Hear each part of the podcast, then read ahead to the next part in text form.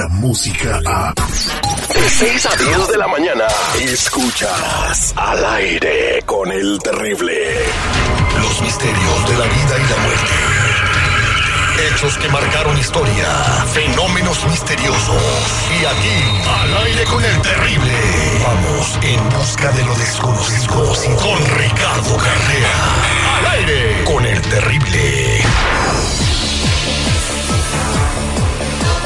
Estamos eh, con nuestro metafísico Ricardo Carrera el día de hoy. Vamos a platicar de un tema muy interesante y si tú quieres eh, que te lea las cartas del tarot, servicio completamente gratis en este programa, márcanos al 866-794-5099.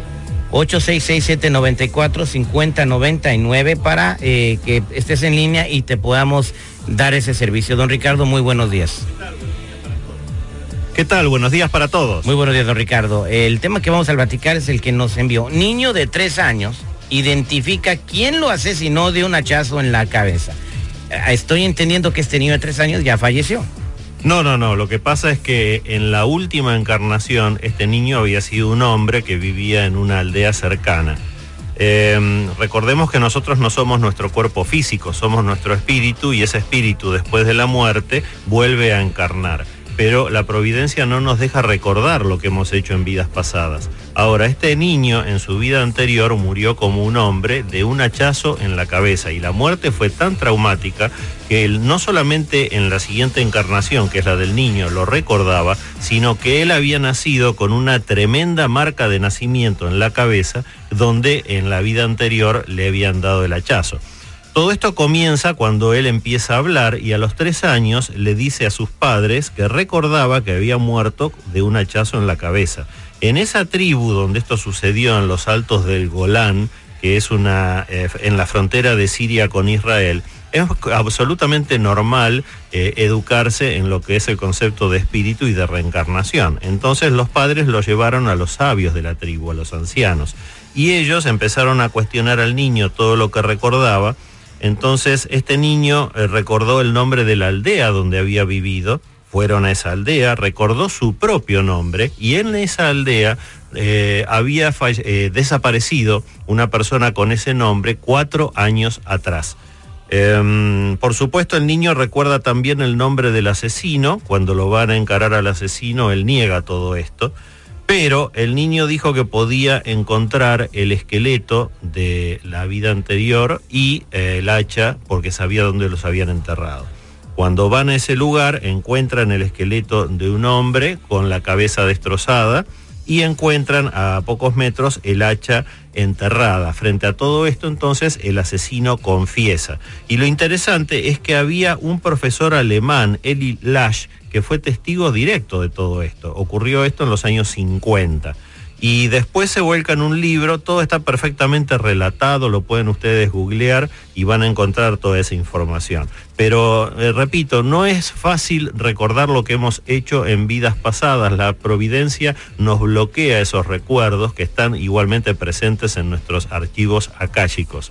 Y cuando la muerte es muy traumática, sí nos quedan entonces algunos leves recuerdos. Por eso se justifican las, manchas de nacimiento en el cuerpo por traumas en la muerte.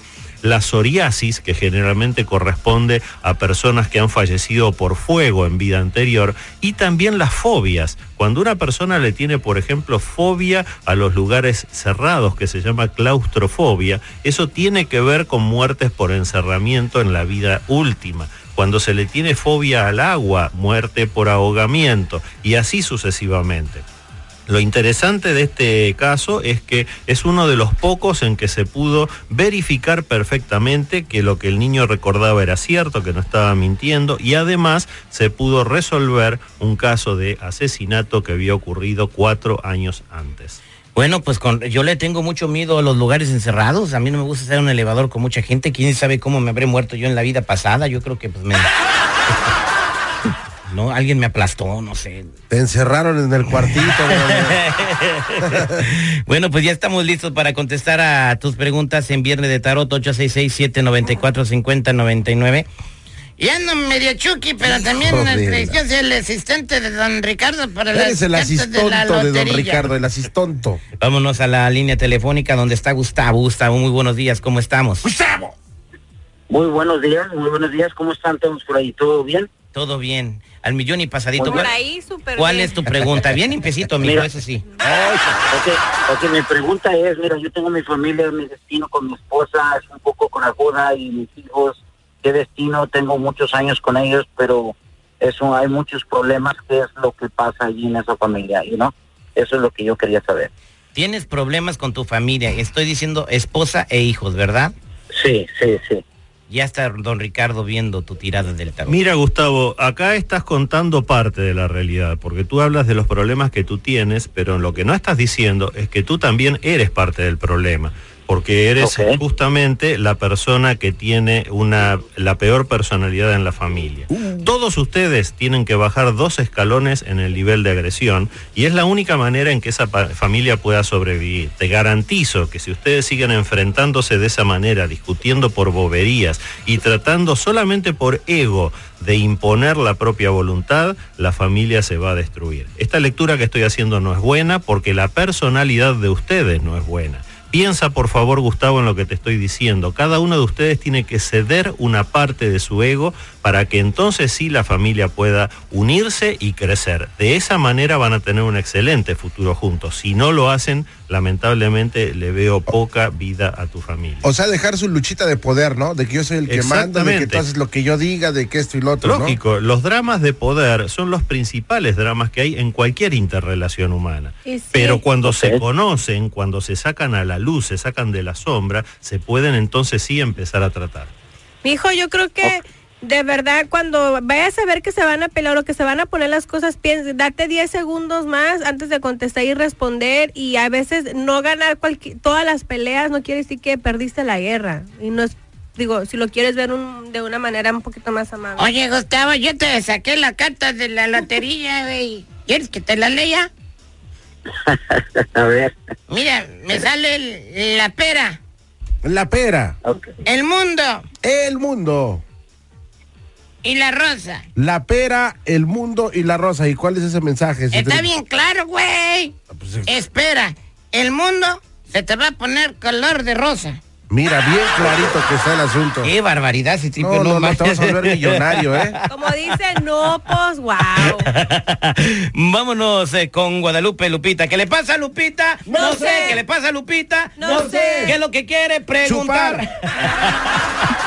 Lupita, muy buenos días, ¿cómo estamos? Buenos días, muy bien, ¿y ustedes? Al millón y pasadito, Lupita. ¿Cuál es tu pregunta? Cuéntame tu laguna de pesares. Bueno, yo estoy en una relación, este, mi novio es menor que yo y quería saber si es una relación duradera. o ¿Cuánto menor? ¿Un año, dos, veinte? 20. A Veinte. ella le gustan menores, de los que llaman bombones. 20 años. ¿Tú cuántos años tienes, corazón? Yo tengo 40. Y él Uy, 20. no, No, mija, no, él está... no, te- no. te- te- te- No, te- estás está- en tu punto, mi reina. No, sí, el vato está teniendo el tiempo de su vida, ¿eh? ¿Y por qué tienes miedo que se te vaya? Mm, pues no sé, quizás, no sé, la verdad. Tú sigue haciendo, sé, como dicen en México, así en el folclore algórico, tú sigue haciendo buen jale, corazón. Y vas a ver, nunca se te va a ir. Ay, Ahorita están de moda las mujeres así, de 40 para arriba, ¿eh?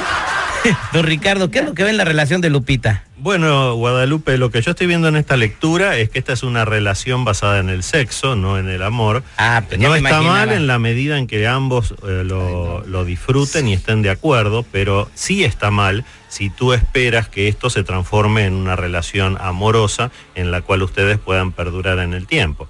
Eh, disfruta este momento y trata de atender tu soledad, porque la que te ha llevado a esta situación, Guadalupe, es la soledad que tú tienes muy íntima. Y por otro lado, mientras no cierres la puertita a esta relación del pasado y del presente, no vas a poder abrir una nueva puerta a una relación del futuro con un hombre que sí te merezca y que sí puedas construir una sólida pareja. No veo para nada que esto sea sólido. Esto es un entretenimiento nada más. ¿Qué carta, Exacto. ¿qué carta el le arcano salieron? 15, que es el arcano del diablo, es el que habla siempre de los placeres materiales terrenales. Y en este contexto que estamos hablando está al lado de la carta del eremita. El arcano 9, el eremita, lo dije muchas veces, significa la soledad. Así que eh, Guadalupe, nuevamente, si quieres disfrutar del momento, hazlo y está perfecto mientras haya consentimiento de ambas partes, pero no te ilusiones con que esta es la pareja con la que vas a envejecer. Ahí está, Lupita. ¿Satisfecha con la respuesta? Sí, gracias. Oye, ¿dónde lo Pues conociste? Disfruta mientras te dura. ¿Dónde lo conociste, Lupita? Ah, en, la, en una fiesta. Ah, en una fiesta. Bueno, disfrútalo y, y que te tengas un día excelente. Feliz Navidad, corazón. Gracias, igual. Vamos a la siguiente pregunta. Eh, él se llama, no, ella se llama Alejandra. Alejandra, muy buenos días, Alejandra. ¿Cómo estás? Buenos días. ¿Cómo estás, corazón? Bien, bien. Eso es todo. Adelante con tu pregunta. Anda, relax. Vas a estar nerviosa. A ver, ¿cuál es tu pregunta para don Ricardo, Alejandra? Mi pregunta es, ¿cómo me va a ir financieramente este año que viene? ¿Con la lana? Sí, Eh. económicamente. Venga, sacate yo mientras carta de la lotería. Mira Alejandra, la lectura que estoy haciendo para ti es una lectura muy buena porque va a haber realmente un antes y un después en tu economía. Tú estás poniendo mucha fuerza para que las cosas salgan bien y como estás haciendo una buena siembra, sin duda vas a hacer también una buena cosecha. Lo único que tienes que tener es paciencia, relajarte, no te preocupes, sí ocúpate, que es lo que estás haciendo, pero no te preocupes porque lo que estoy viendo aquí es excelente. Mucha suerte y realmente bien por eso. Qué bonito lo puso. Muchas no te preocupes, ocúpate, ¿da? Como para todos, don Ricardo. Claro que sí, eso es lo importante siempre, ocuparse de los temas, no preocuparse, pero sí ocuparse. A mí me salió en la carta de la lotería, don Ricardo, el barril, El barril, la sandía la sandía y el camarón. y el camarón. Barril, sandía y camarón. ¿Y cuál es el mensaje, Citripio? No, pues va a salir así como a, a un, a un- a un bar el día de hoy, va a tomarse un barril de cerveza, se lo va a bajar con una botana de camarones y después va a pedir una rebanada de sandía. Mira.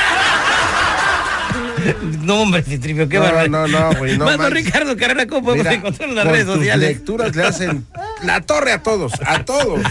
Los que necesiten una consulta privada conmigo me ubican en el 786-477-9403. Otra vez, 786-477-9403 o si no en Facebook como Metafísico Ricardo Carrera. Muchas gracias, don Ricardo Carrera. Estará contestando todas las llamadas que se quedaron en espera. No se vayan, eso lo hará fuera del aire. Y además, nuestro Facebook Live a las 6 de la tarde, 8 centro, eh, para que te conteste el tarot. Muchas gracias, don Ricardo. En minutos llega Sandy Caldera, nuestra consejera, la voz que te habla al oído. Descarga la música a. Escuchas al aire con el terrible. De 6 a 10 de la mañana.